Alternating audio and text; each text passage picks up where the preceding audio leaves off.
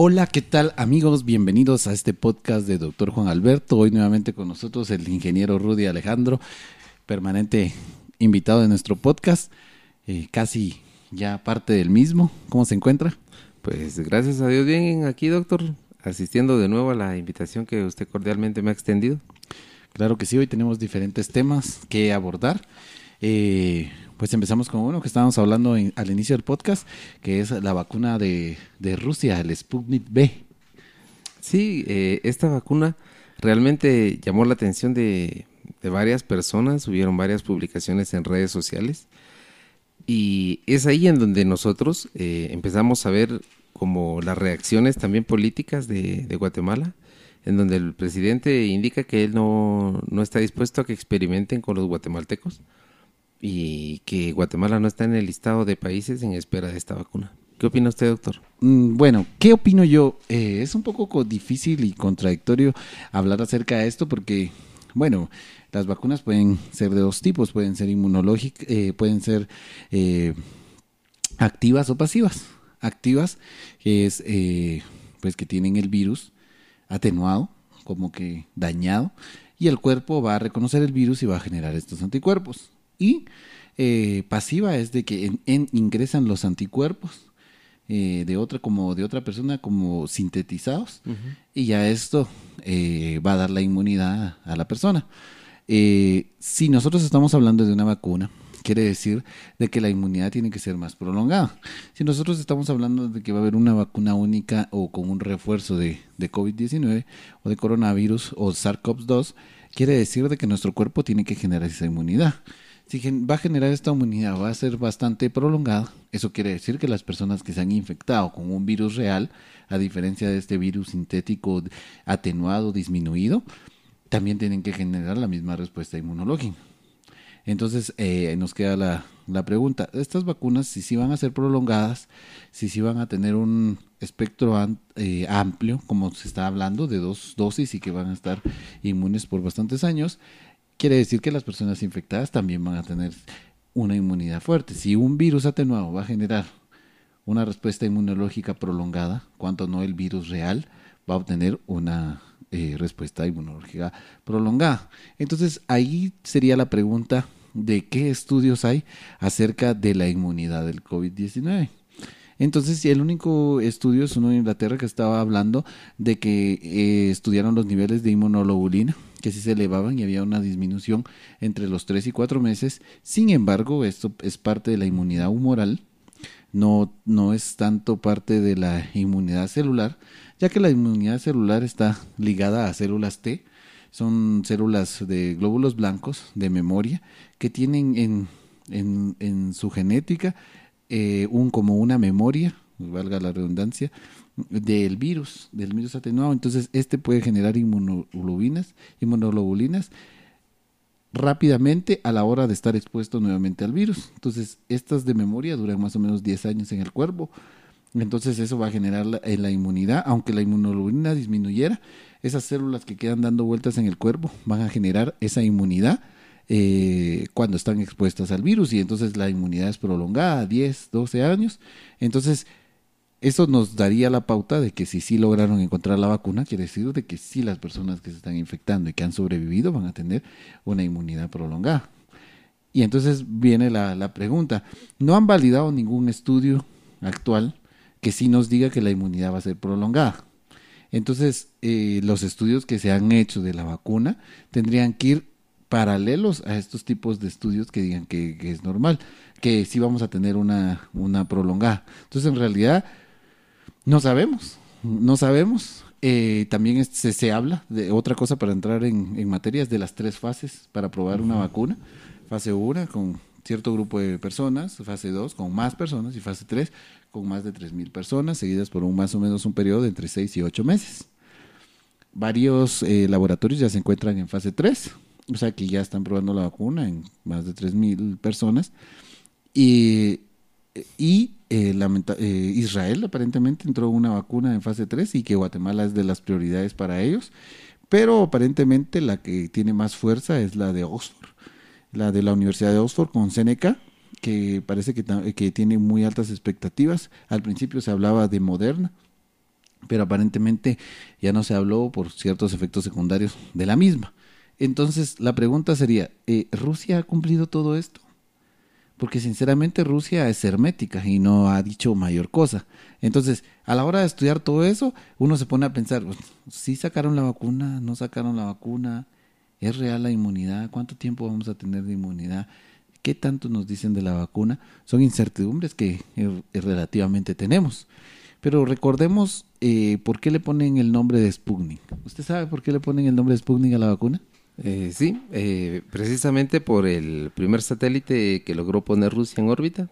Ah, bueno, y ahora la pregunta es, ¿usted sabe eh, qué estaba pasando en el mundo en ese momento? No. Déjenme contarles que Estados Unidos y China tenían una batalla para llegar a la Luna, para llegar al espacio, para poner sus satélites. Y de la nada, ellos estaban peleando, era la vanguardia, y en silencio Rusia tiró su satélite y lo puso en órbita. Sin hacer bulla, sin hacer escándalo, sin, sin algo rembombante, previo a lanzarlo y lo lanzaron. Y lo pusieron en órbita, ganando así la batalla entre Estados Unidos y China y posicionándose al principio. Entonces, por eso le pusieron Sputnik a la vacuna, porque en silencio nuevamente Rusia hizo sus estudios y ellos están diciendo que funciona y que ellos la van a empezar a utilizar y así como fue en esas épocas que el satélite salió antes y llegó, así salió la vacuna, sin tanto eh, sin tanta eh, historia, sin tantas eh, menciones y tanta expectativa, ellos la tiraron. Por eso es la idea de poner esa, e, e, ese nombre. En realidad no sabemos, yo no he estado en contacto directamente para saber si ellos pasaron de fase 3, pero la van a empezar a utilizar. ¿Qué piensa de esto que le he contado? Pues es interesante porque precisamente ahorita se adelantan. Eh, obviamente los medios occidentales de comunicación nos eh, venden la idea de que nuestra única esperanza es eh, Oxford con Seneca y obviamente la vacuna de Moderna que como usted bien dice ya está quedando un poco en el abandono por los efectos fuertes que tiene adversos. Pero hay algo importante, yo estaba leyendo hoy al respecto de, del procedimiento que está siguiendo Rusia y efectivamente Rusia eh, ya venía adelantada con el tema, no específicamente para el coronavirus, eh, este SARS-CoV-2, sino eh, con la versión del Oriente, el MERS. Ellos siguieron en desarrollo de la, de la vacuna y específicamente tomaron esos avances y según leía, esta proteína que es la que tiene el coronavirus característica de ahora, eh, la, pusieron en, en, los virus del MERS que han sido inactivados para que entonces el, el organismo genere la, la inmunidad y, permita bloquear esa comunicación que es la que permite la replicación del virus. Entonces eh, trataban de que ellos ya iban avanzados con este tema y únicamente tomaron estos estudios de base de adenovirus para poder lograr eh, que esta vacuna sea eficaz. Se criticaba que habían sido en decenas de personas en las que, cuales se había probado la eficiencia y no en miles, y que cómo la habían registrado. Pero el protocolo de Rusia establece que para poder pasar una vacuna a fase 3, primero debe estar registrada. Entonces, la realidad es que Rusia ahora va a empezar con la fase 3 y va a empezar con su población, obviamente, ya los va a empezar a inmunizar, pero eh, en fase 3, o sea, no es que ahorita estén produciendo para repartir al mundo, no. Ahorita ellos comienzan con la fase 3 según el protocolo que ellos tienen en Rusia. Sí, definitivamente, y lo de la fase 3 es como... Eh, eh, no contradictorio, sino que para ponernos a pensar, tienen que ser más o menos 3.000 personas, van a ser miles de personas, eh, una gran cantidad de personas entonces ellos están poniéndose a pensar, bueno, lo vamos a hacer, ya está registrada, porque ellos ya demostraron que sí va a generar inmunidad, que tiene eh, pocos eh, efectos adversos, y pues la van a utilizar para una fase 3 y para poder ya producirla en masa.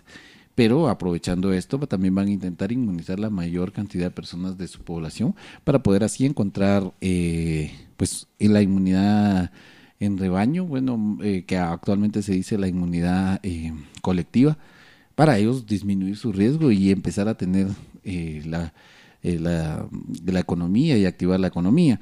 Y ahora la, eh, pues nos surgen muchas preguntas. ¿Por qué nosotros siempre eh, escuchamos y decimos si tenemos que aceptar lo, que los otros países dicen o hacen? Me llama la atención eh, lo que pasó con Argentina y México. Eh, que ellos están hablando, hicieron como convenios, no recuerdo bien si es con una vacuna de Francia o con la vacuna de Oxford, para ellos generarlas en Latinoamérica, ellos ser, ser los, los que produzcan aquí en América y ellos puedan eh, exportar a todo Centroamérica. Va a ser un movimiento millonario. Eh, la pregunta sería, ¿cómo, ¿cómo, Guatemala puede hacer? Eh, yo sé que estamos años luz a todas estas tecnologías, pero ¿cómo puede hacer para, para ser mencionada en esto y para poder aprovecharlo como lo están aprovechando otros países en su economía?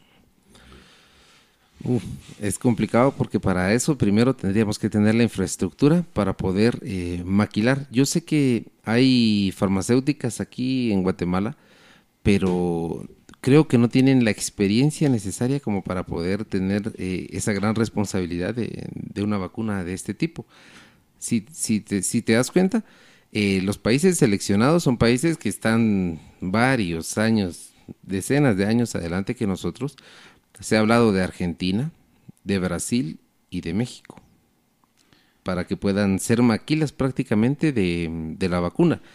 También en el lado ruso hay países seleccionados, obviamente sabemos que son de, una ideología política, económica, socialista, entre ellos está eh, Nicaragua, Nicaragua ya hizo la solicitud para ellos poder tener la producción de esa vacuna eh, en su país y de Nicaragua poder eh, llegar a ciertos puntos estratégicos, o sea, toda Centroamérica. Mm, son cosas y momentos muy interesantes. Entonces viene uno y, dice, ¿cuándo Guatemala eh, va a evolucionar para llegar a tener esas tecnologías? ¿Cuándo vamos a tener una certeza jurídica? que permita la inversión de esas grandes industrias y utilizar a Guatemala como un pivote para toda Centroamérica, incluso parte de México. Eh, sería un punto estratégico para poder, eh, tenemos el eh, puerto, puede ingresar producto, puede transportarse a México, puede transportarse a Honduras, Salvador, y partes de Costa Rica somos, y somos una de las economías fuertes de Centroamérica y el pilar del Triángulo Norte. ¿Por qué no? solo por falta de certeza jurídica. Es algo que hablaba el doctor Alejandro Yamatei en su entrevista con, con Una Noche con Veneno, que no hay certeza jurídica y por eso es de que no hay inversión. Eso ya viene de años atrás. Pero ¿cómo podemos superar esto? Yo considero que eh, Guatemala siempre la hemos visto como una oportunidad para otros países, pero mi pensamiento es diferente. Yo pienso que es la oportunidad para que Guatemala empiece a invertir en educación y en investigación. Incluso en la academia la investigación está a un lado.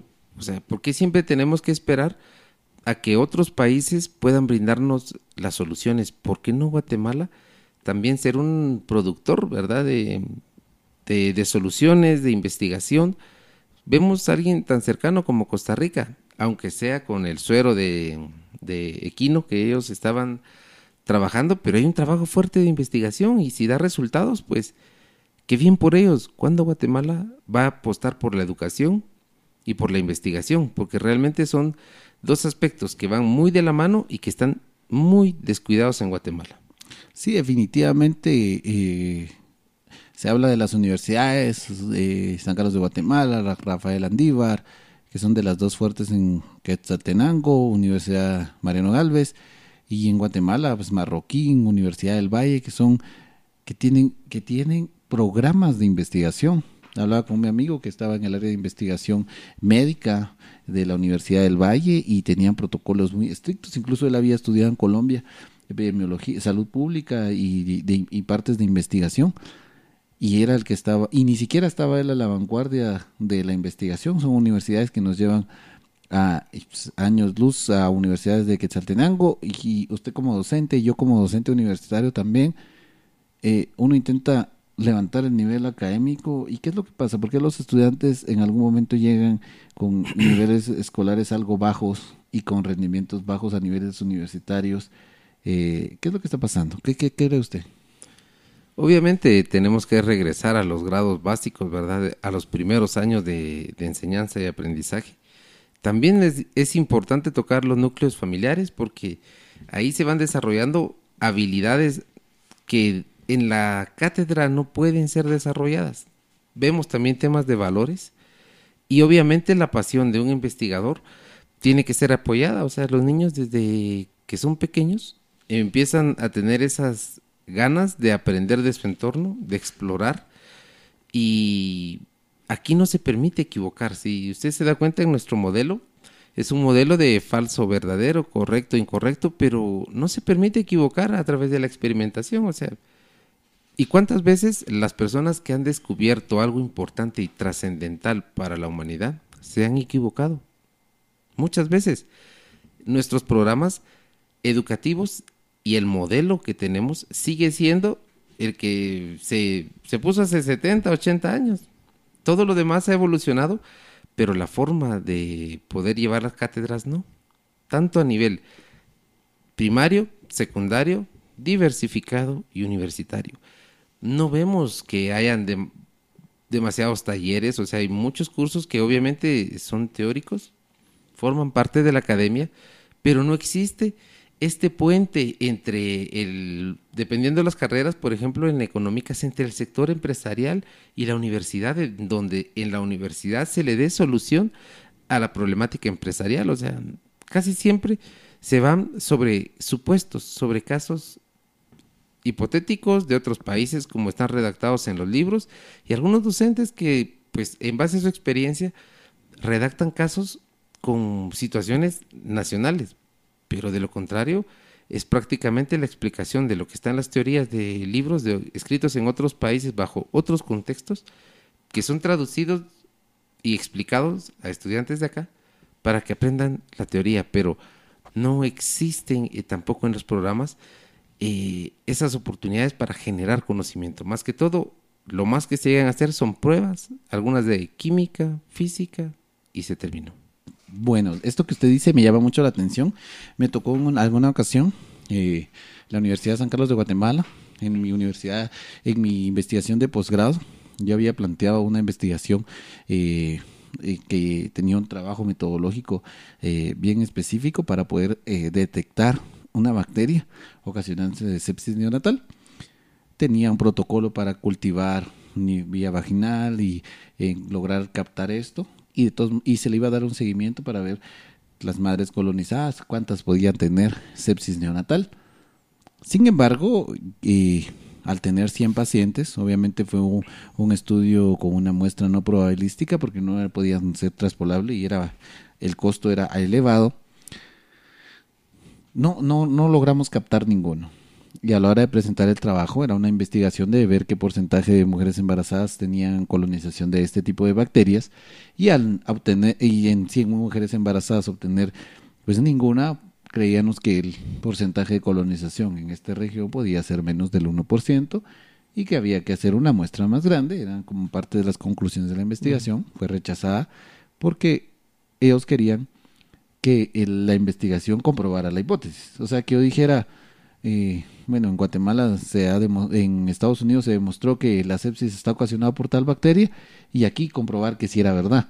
Y cuando yo comprobaba que era verdad la hipótesis, entonces la tesis era real, la tesis sí era aceptada. Y en cambio cuando no, y yo que no encontré colonización y que sí encontré que algunos niños tuvieron sepsis y que estaban colonizadas por otras bacterias o incluso por hongos, entonces eh, fue rechazada fue rechazada porque en algún momento querían un modelo descriptivo, en algún momento querían eh, las mismas de siempre, decir 10% hombres, 10% mujeres, 5% se murió de esto, 10% de esto, algo que no nos va a dar mayor cosa de investigación. Y fue triste, difícil para mí, tuve que cambiar varias cosas, tuve que eh, reenfocar y pues lograr sacar la, la, investigación avante, pero me entristeció la primera porque era una investigación que yo había luchado, había hecho una metodología muy específica, había comprado los medios para poder cultivar que eran especiales, o sea, había invertido algo y pues tenía un resultado, ¿no? Eso son lo que las investigaciones, las investigaciones tienen.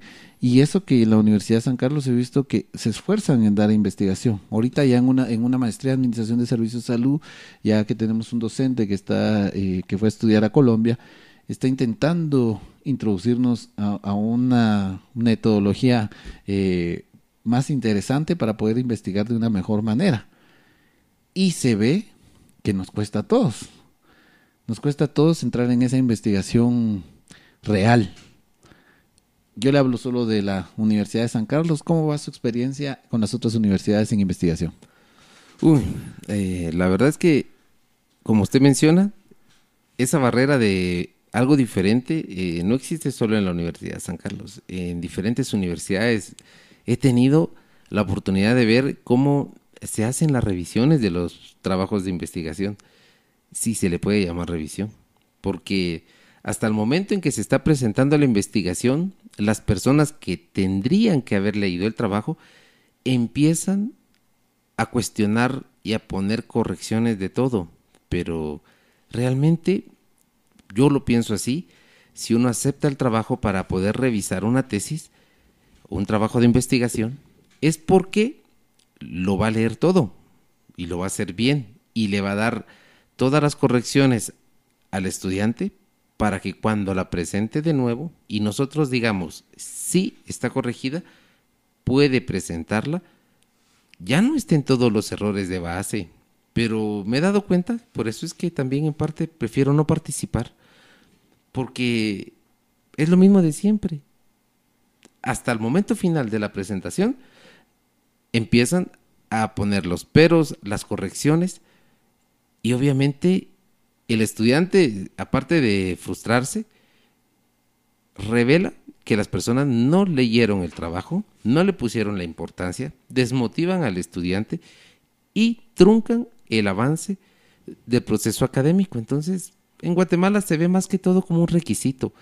No existe como que el, en ninguna universidad el, el querer hacer investigación, pero pura, no por un, título, sino porque nos nace investigar, porque queremos comprobar nuestras hipótesis, aún así como usted dice, aunque no salga algún solo resultado, pero ese es el resultado de la investigación, o sea, si uno supiera cuál va a ser el resultado o qué es lo que quieren escuchar, no tiene sentido investigar, o sea, la investigación, los resultados, si se utilizó una metodología adecuada, pues son esos, no porque no es un 10%, yo esperaba un 20, 30, entonces no está bien, no, simple y sencillamente son los resultados.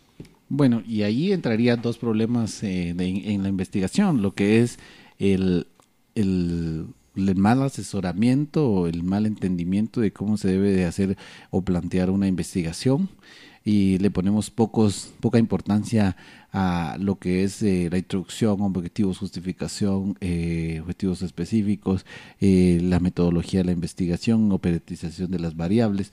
Le ponemos poco enfoque y queremos rellenar con un marco teórico cuando el marco teórico tiene que ser mínimo. Entonces ahí entra la pregunta, ¿vamos a desgastar al investigador leyendo un montón de marco teórico que no debería de ir o vamos a sintetizar lo que queremos hablar como estudiantes y vamos a poner objetivos eh, adecuados, una metodología de la investigación bien. No tiene que ser, yo siempre he pensado, eh, en algunos, en el pregrado los compañeros decían, ¿y cuántas páginas te salió tu investigación? 225, 100. Y yo, y yo hice 35 páginas, eh, o 40, si no estoy mal, pocas, pero me centré en una investigación eh, o una correlación de Pearson para determinar eh, que dos variables eran un dependiente una de la otra en, eh, a nivel pulmonar y salió muy bien. Solo tenía lo necesario. El, obviamente mi asesor, una persona que le encanta la investigación, leía todo el trabajo, así como usted dice, y le ponía correcciones a todo, y él no quería que llevara un marco teórico cargado de cosas que no eran innecesarias. Pero él era apasionado de la investigación a pesar de que no recibía una remuneración económica de lo mismo. Ahora, las universidades quieren que el docente revise investigación, que, eh, que tenga un asesor, que asesora, pero nunca se ve una remuneración económica de lo mismo. ¿Usted cree que eso influye en el interés del asesor y del, y del revisor para pues no poner tanto interés en las investigaciones? Yo pienso que no. Es mi pensamiento. Podrá haber otra persona que diga que sí influye porque no se siente suficientemente remunerado. Sin embargo, creo yo que eh, las personas que asesoran, el primer objetivo no debería ser la remuneración. El primer objetivo es el apoyo al estudiante para que pueda desarrollar su trabajo de investigación de acuerdo a los estándares, que esté bien dirigida y que los resultados obviamente correspondan a un buen trabajo. Que no sean, como decimos a veces, sacados de la manga, inventados, sino que se haya, llevado el proceso bien. Entonces, para mí que no, no versa sobre la remuneración, sino que los docentes que son elegidos para poder revisar la, el trabajo, primero, no son apasionados por la investigación, para iniciar. Segundo, aceptan por no decir no y que no los tomen en cuenta. Y tres, porque también les interesa lo que les van a pagar, sea poco, sea mucho, eso yo pienso que cada quien, dependiendo de sus necesidades, va a decir si es poco o es mucho.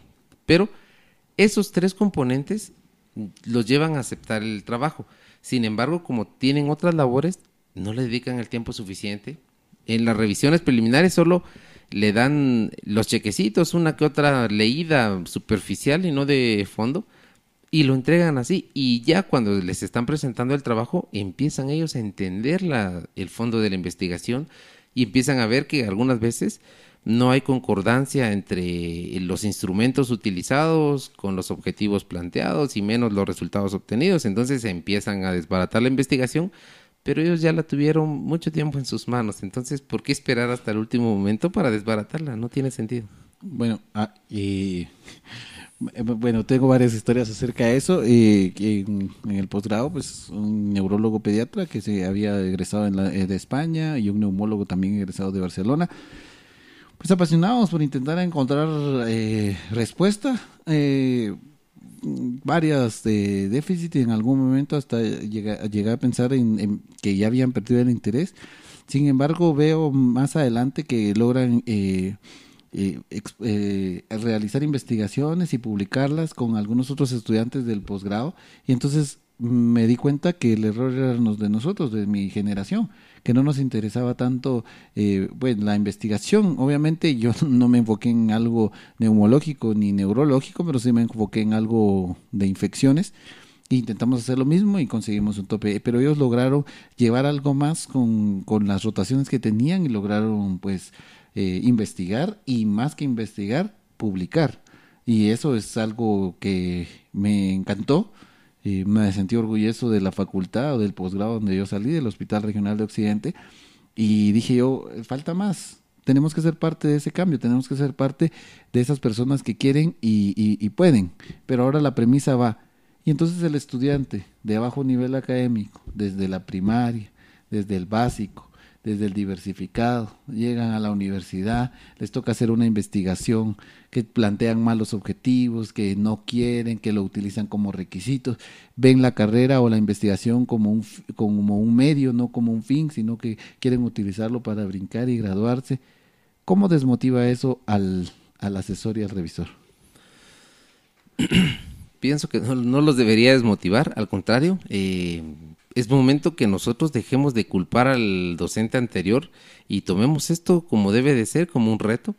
Em, en mi caso, en algunas ocasiones, em, por el curso de estadística, que obviamente está ligado a las técnicas básicas de investigación, sí o sí, em, me ha tocado aclarar dudas y ayudar a los, a los estudiantes con trabajos de técnicas de investigación. O sea, están relacionados y es tan apasionante algunas veces, no siempre, eh, manifiestan que, que bueno que se les ha explicado con ejemplos que son más atractivos para ellos. ¿A quién de los jóvenes de estas generaciones, que es algo que debemos entender, que ellos ya no aprenden como nosotros? O sea, nosotros somos una generación que ya pasó y que ahorita estamos en este lugar, pero los de las generaciones que vienen son generaciones que aprenden de una manera diferente, no les llama la atención lo mismo que a nosotros. Partiendo de eso, entonces debemos de enfocarnos en las estrategias, porque el libro que podemos utilizar, que está buenísimo y todo lo que nosotros podamos opinar al respecto, si es nacional, excelente, excelente, pero mínimo tendrá unos 3, 4, 5 años de haber sido publicado. Y en 5 años las cosas ya cambiaron bastante.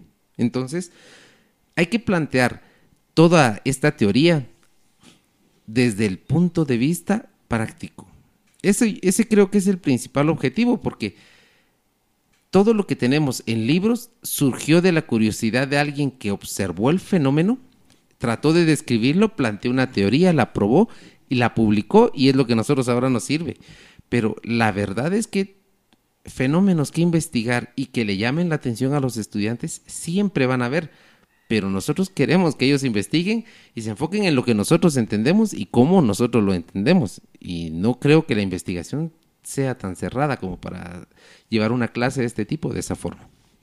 Muy interesante. ¿Qué cree usted que sea la limitante? Porque eh, apoyo hay.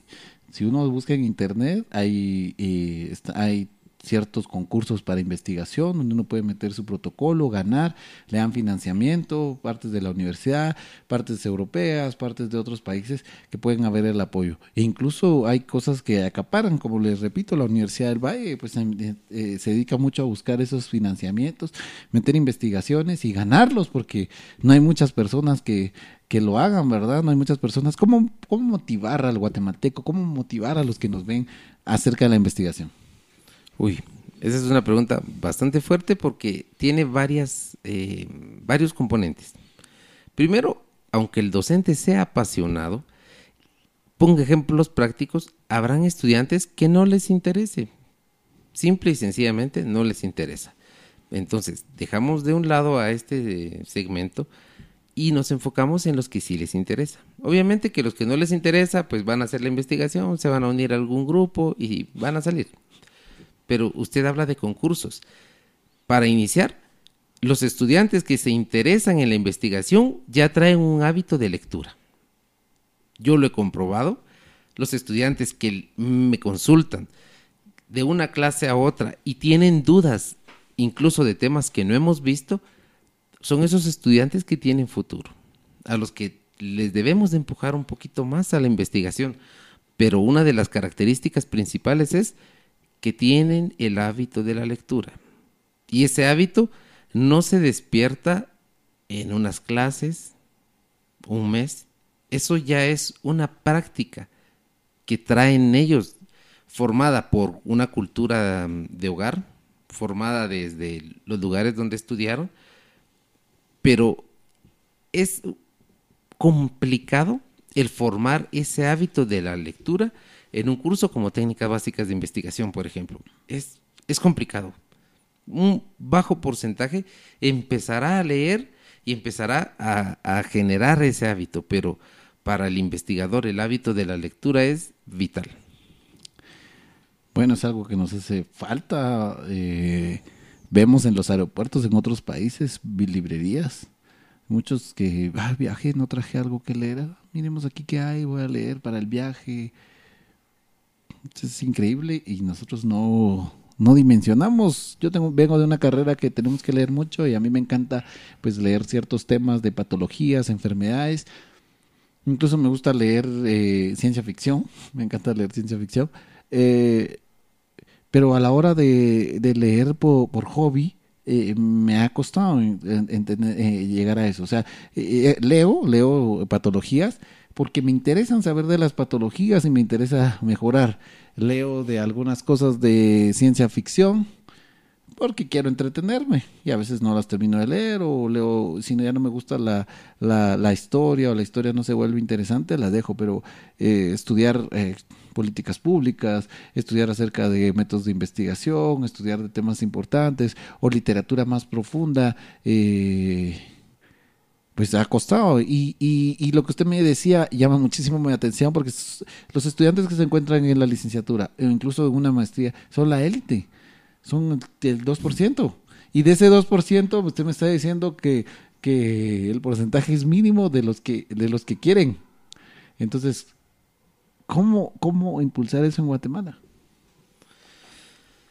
Vuelvo y le repito, creo yo que debería de ser eh, motivo de una reforma educativa a nivel nacional, porque seguimos con el modelo, le explicaba, de hace 60, 70, 80 años, este modelo que nos invita a ser repetitivos, no creativos. De hecho, hasta la disposición de los escritorios está desde hace 80 años, viene esa misma disposición, todos ordenados para aprender el mismo procedimiento, salir y repetirlo.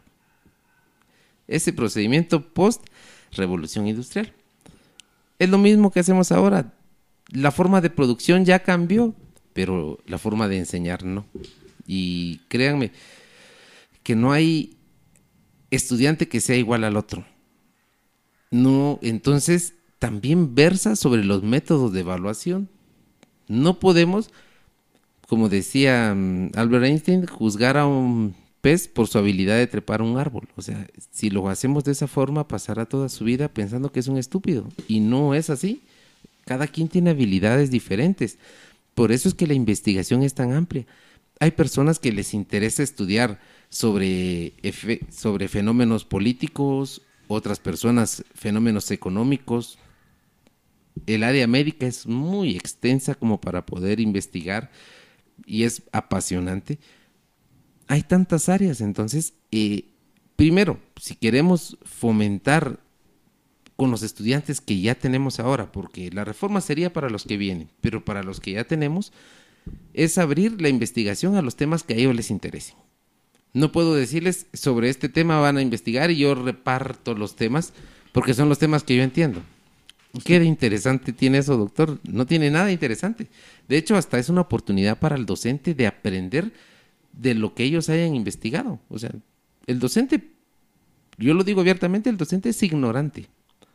Ignora demasiadas cosas y no tiene que tener miedo a aprender de lo que ellos puedan tener como resultados. Él conoce la técnica, el procedimiento, pero ignora, por ejemplo, el docente puede saber de técnicas básicas de investigación, pero de música conocer demasiado poco.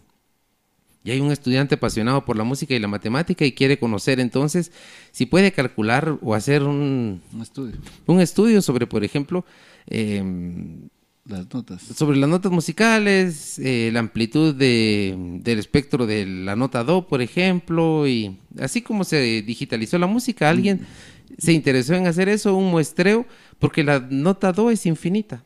O sea, los componentes de una nota Do son infinitos, pero realizó un muestreo sobre puntos claves y un rango sobre lo audible del ser humano y pues digitalizó, o sea, pero nació a partir de eso, del interés de alguien por la música y inmortalizarla en algún medio digital. Sí, definitivamente la curiosidad y, bueno, y nos meten incluso esas frases de la curiosidad mató al gato y nada que ver, ¿verdad? O sea, la curiosidad es algo que traemos desde la, desde la infancia y a veces incluso la misma forma de crianza rompe esa, esa curiosidad, va, no toca ahí, no toca ahí, no toca ahí. Y mire, quiere tocar, va, mire esto, tal cosa, para que él pueda aprender. No, no lo hacemos.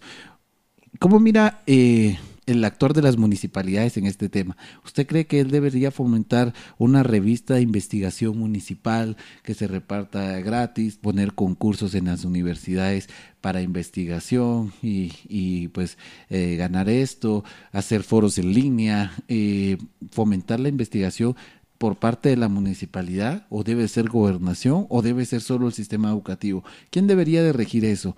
Se lo digo porque, bueno, nosotros estamos hablando ahorita acerca de investigación, pero supongamos en Estados Unidos. En Estados Unidos eh, los deportistas son los que estuvieron a la universidad. O sea, la universidad beca a los deportistas y ellos están ahí. Cuando salen, entran a un equipo, se gradúan de la universidad porque no pueden jugar si no se gradúan y llegan a ser alguien con estudios universitarios, el deportista. En cambio aquí no, o sea, el deporte aparte y la universidad aparte. O quieres ser deportista o quieres ser universitario. No, no están unidos. Y eso es porque eh, el, el, marketing, el, el, el pueblo no le interesa ver eso, le interesa ver a Shelahu ganar, pongámosle. Pero no les interesa, somos 190 mil personas en Quetzaltenango más o menos, 180 mil, tal vez 200 mil personas en Quetzaltenango.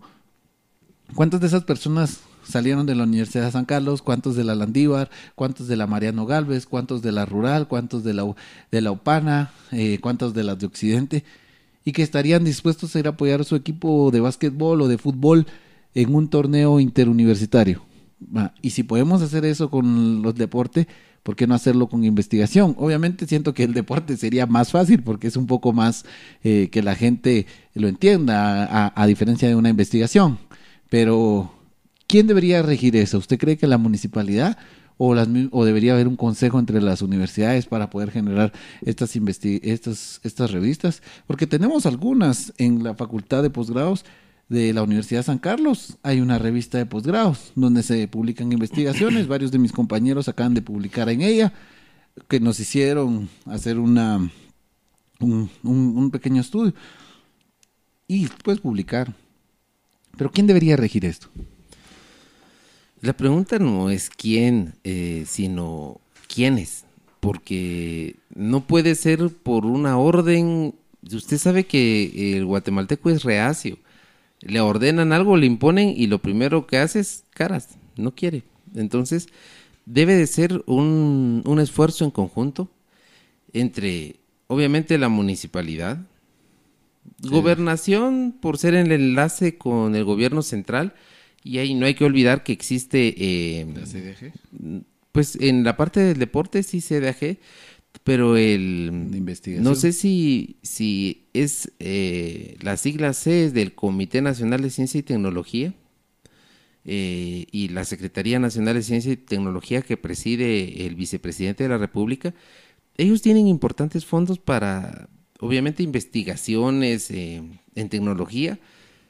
Incluso tienen hasta un busito y todo para poder promover. Y si, si estudiamos un poco acerca de este comité y de esta Secretaría Nacional de Ciencia y Tecnología, vamos a ver los rubros que ellos tienen, incluso para motivar en escuelas el uso de la tecnología. Pero yo no lo he visto nunca. Entonces, debe de ser una articulación gobernación por ser el enlace con el gobierno central, eh, la municipalidad, obviamente, eh, la dirección de educación, los consejos universitarios de pregrado y superiores, tienen que estar en sintonía e incluso el sector empresarial.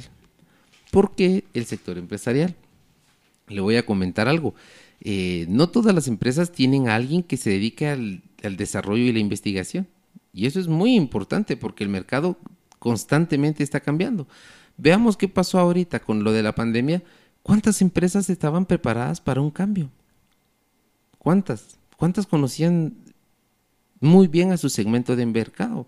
¿Cuántas habían realizado una investigación con ellos? Desarrollo de productos a la medida. ¿Cuántas se habían aventurado a poder tener la modalidad de entrega a domicilio? Que para las generaciones que vienen ya es algo muy importante cada vez vemos que están más apegadas al teléfono y por ese medio realizan todo lo que tienen que hacer hasta el trabajo. Y aquellas empresas que estaban preparadas, incluso fomentaron el teletrabajo, no se vieron tan afectadas como aquellas que no, no se pusieron al día, diríamos nosotros en la universidad. Y el sector empresarial es también importante, porque recuérdense que estos profesionales van a ir a servir a instituciones o van a crear instituciones, cualquiera de las dos, ¿verdad? Pero deben también estar involucrados, porque ellos pueden plantear temas de investigación que resulten interesantes a diferentes eh, aplicaciones de la ciencia. Desde economía, investigación en derecho también es importante. Entonces, pero ¿quiénes son? Son todos los actores que ya forman parte de la economía, los que deben plantear temas interesantes, que deben suponer retos para que también ellos investiguen. Y le cuento una historia. Juanito se llama el personaje, no es el doctor Juanito, sino Juanito se llama el personaje. Juanito trabajaba en una empresa que se dedicaba a la fabricación de helados. Juanito era ese trabajador que usted ve que llega temprano, que no se va tocando la campana. Y no quiere decir que esté mal, pero es ese trabajador que le gusta dejar preparado todo para el día de mañana. Ese trabajador esmerado y que quería mejorar la producción de la empresa. Llevaron una nueva máquina. Y Juanito, pues obviamente, eh, recibió la inducción de cómo tenía que prepararla y ponerla en marcha. La fabricación de helados era de 2.000 helados al día. Juanito dijo, no, yo creo que esta máquina puede producir más e intentó hacer un cambio para poner a, producir un poco más. Él quería elevar la barrera a 2.500 helados diarios. Pero obviamente dentro del proceso, pues se equivocó y la máquina se averió. ¿Qué cree que pasó con Juanito? Despedido. Lo despidieron y, ¿Y la intención de Juanito era buena o era mala? Eh, depende. Juanito, ¿qué quería? Con que tenía, quería eh, con la misma máquina que tuvo un costo, eh, optimizar y tener más producto con el mismo costo de la misma máquina para poder tener una mayor remuneración. Pero ahora la pregunta es, ¿había investigado lo suficiente de la máquina para, para tener bases científicas que lo respaldaran? Yo escuchaba en un podcast de que se llama Cosas y Roberto Martínez decía, yo respaldo las decisiones que tomé si cuando, cuando las tomé tenía las bases que me respaldaban. O sea, en ese momento que yo tomé mi decisión, yo tenía, idea, y tenía una idea y tenía unos estudios que respaldaban mi, mi, mi respuesta, lo que hice. Si fue equivocado, yo en su momento tenía el respaldo. Ya si fue equivocado, pues, pues fue equivocado, pero no me, no, no me arrepiento de haber decidido eso porque yo tenía las bases. Si Juanito tenía las bases y creía que sí funcionaba y estuvo bien y él había estado, pues no tendría que arrepentirse e incluso en algún momento eh, el, el, empleador podría echarle la mano, pero él tenía que hablarlo, decirlo, miren, aquí estas son mis causas para poder decir que 2.500 helados. Y entonces ya tomar la decisión conjunta, porque es cierto, él tenía una buena, buena ideología de hacerlo y de mejorar las ganancias del, del empleador, ¿verdad? Pero ahora la pregunta es, ¿quién estaba asumiendo el riesgo de ese? Porque durante más ganancia, más riesgo. Y el riesgo era que la máquina se descompusiera. Entonces, ¿quién iba a estar dispuesto a, a poner su capital? Entonces, estaban de acuerdo Juanito con el empleador, porque el empleador iba a tomar el riesgo financiero y Juanito tenía las capacidades y tenía el respaldo para decir que sí funcionara, para que funcionara. Si él tomó la decisión solo, ¿es correcto? Primero, Juanito, la pregunta que se realizó a un inicio eran las intenciones de Juanito.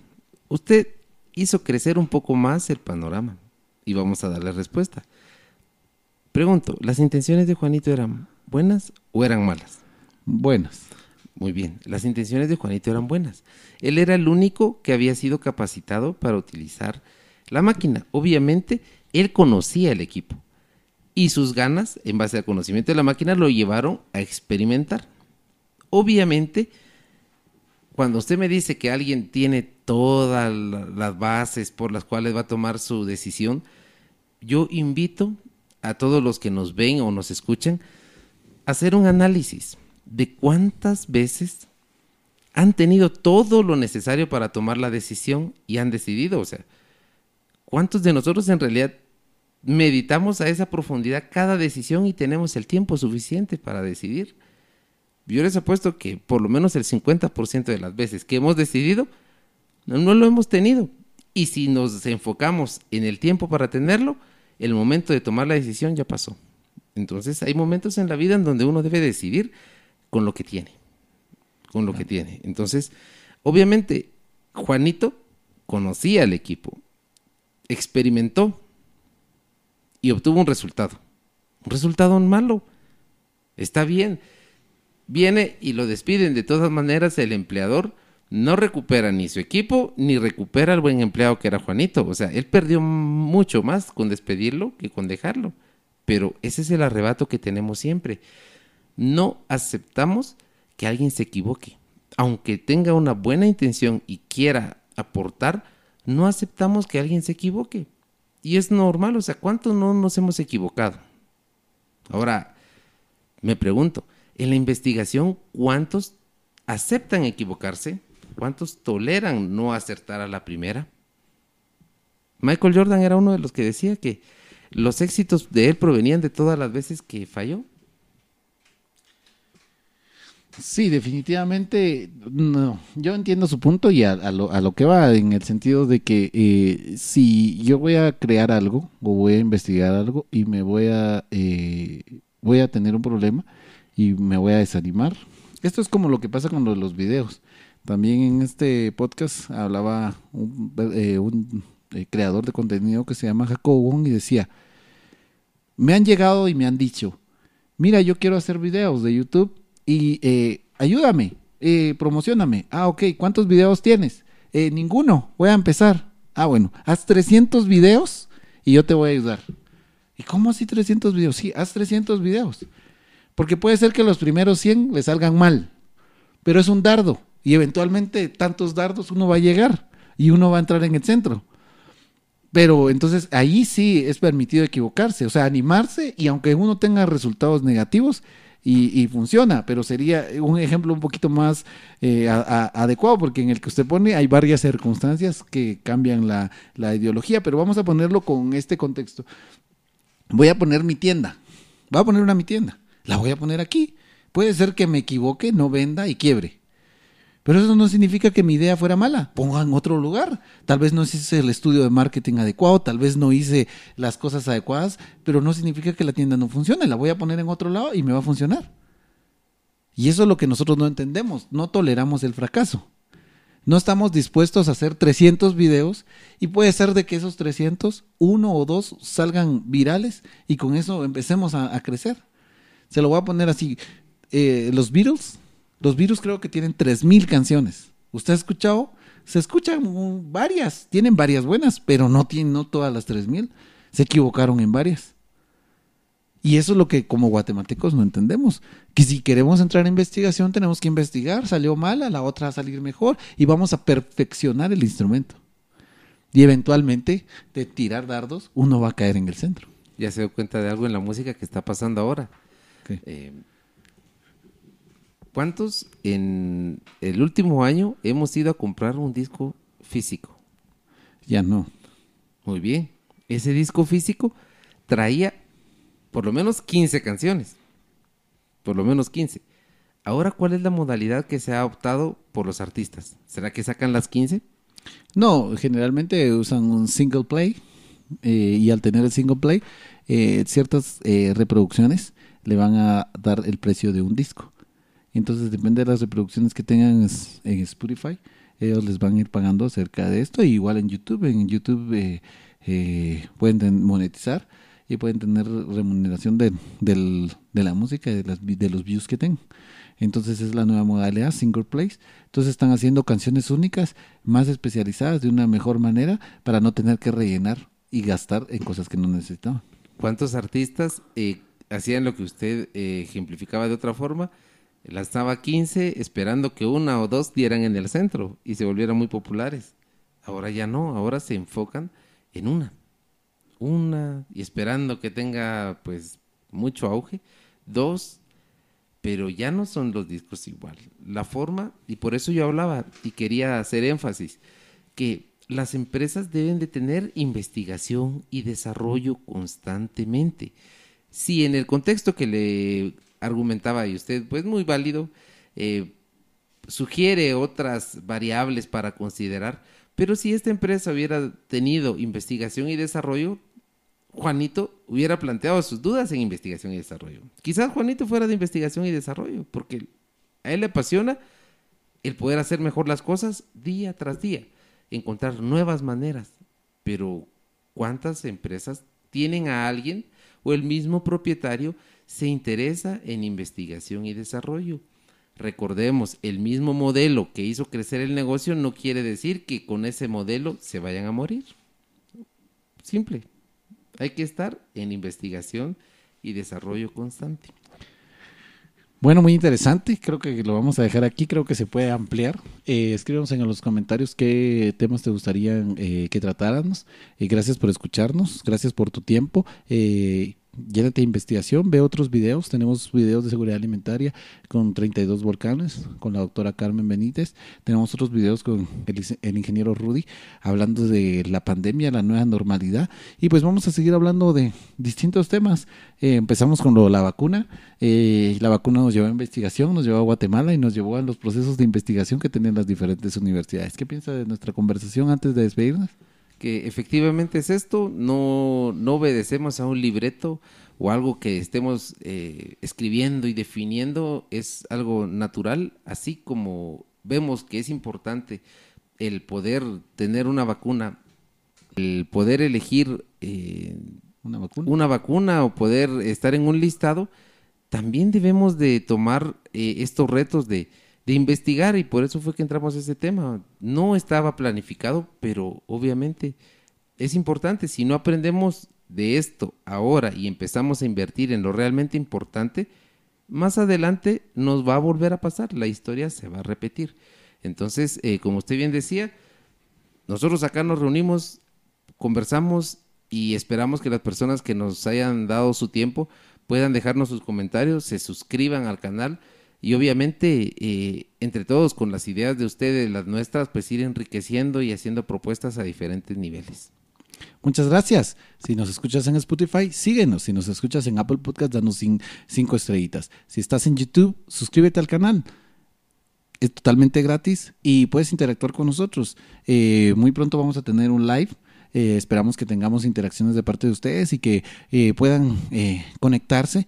Vamos a estar dando la información por Facebook y por Instagram y también vamos a subir un video al canal de YouTube para poder decir qué día vamos a tener nuestro live.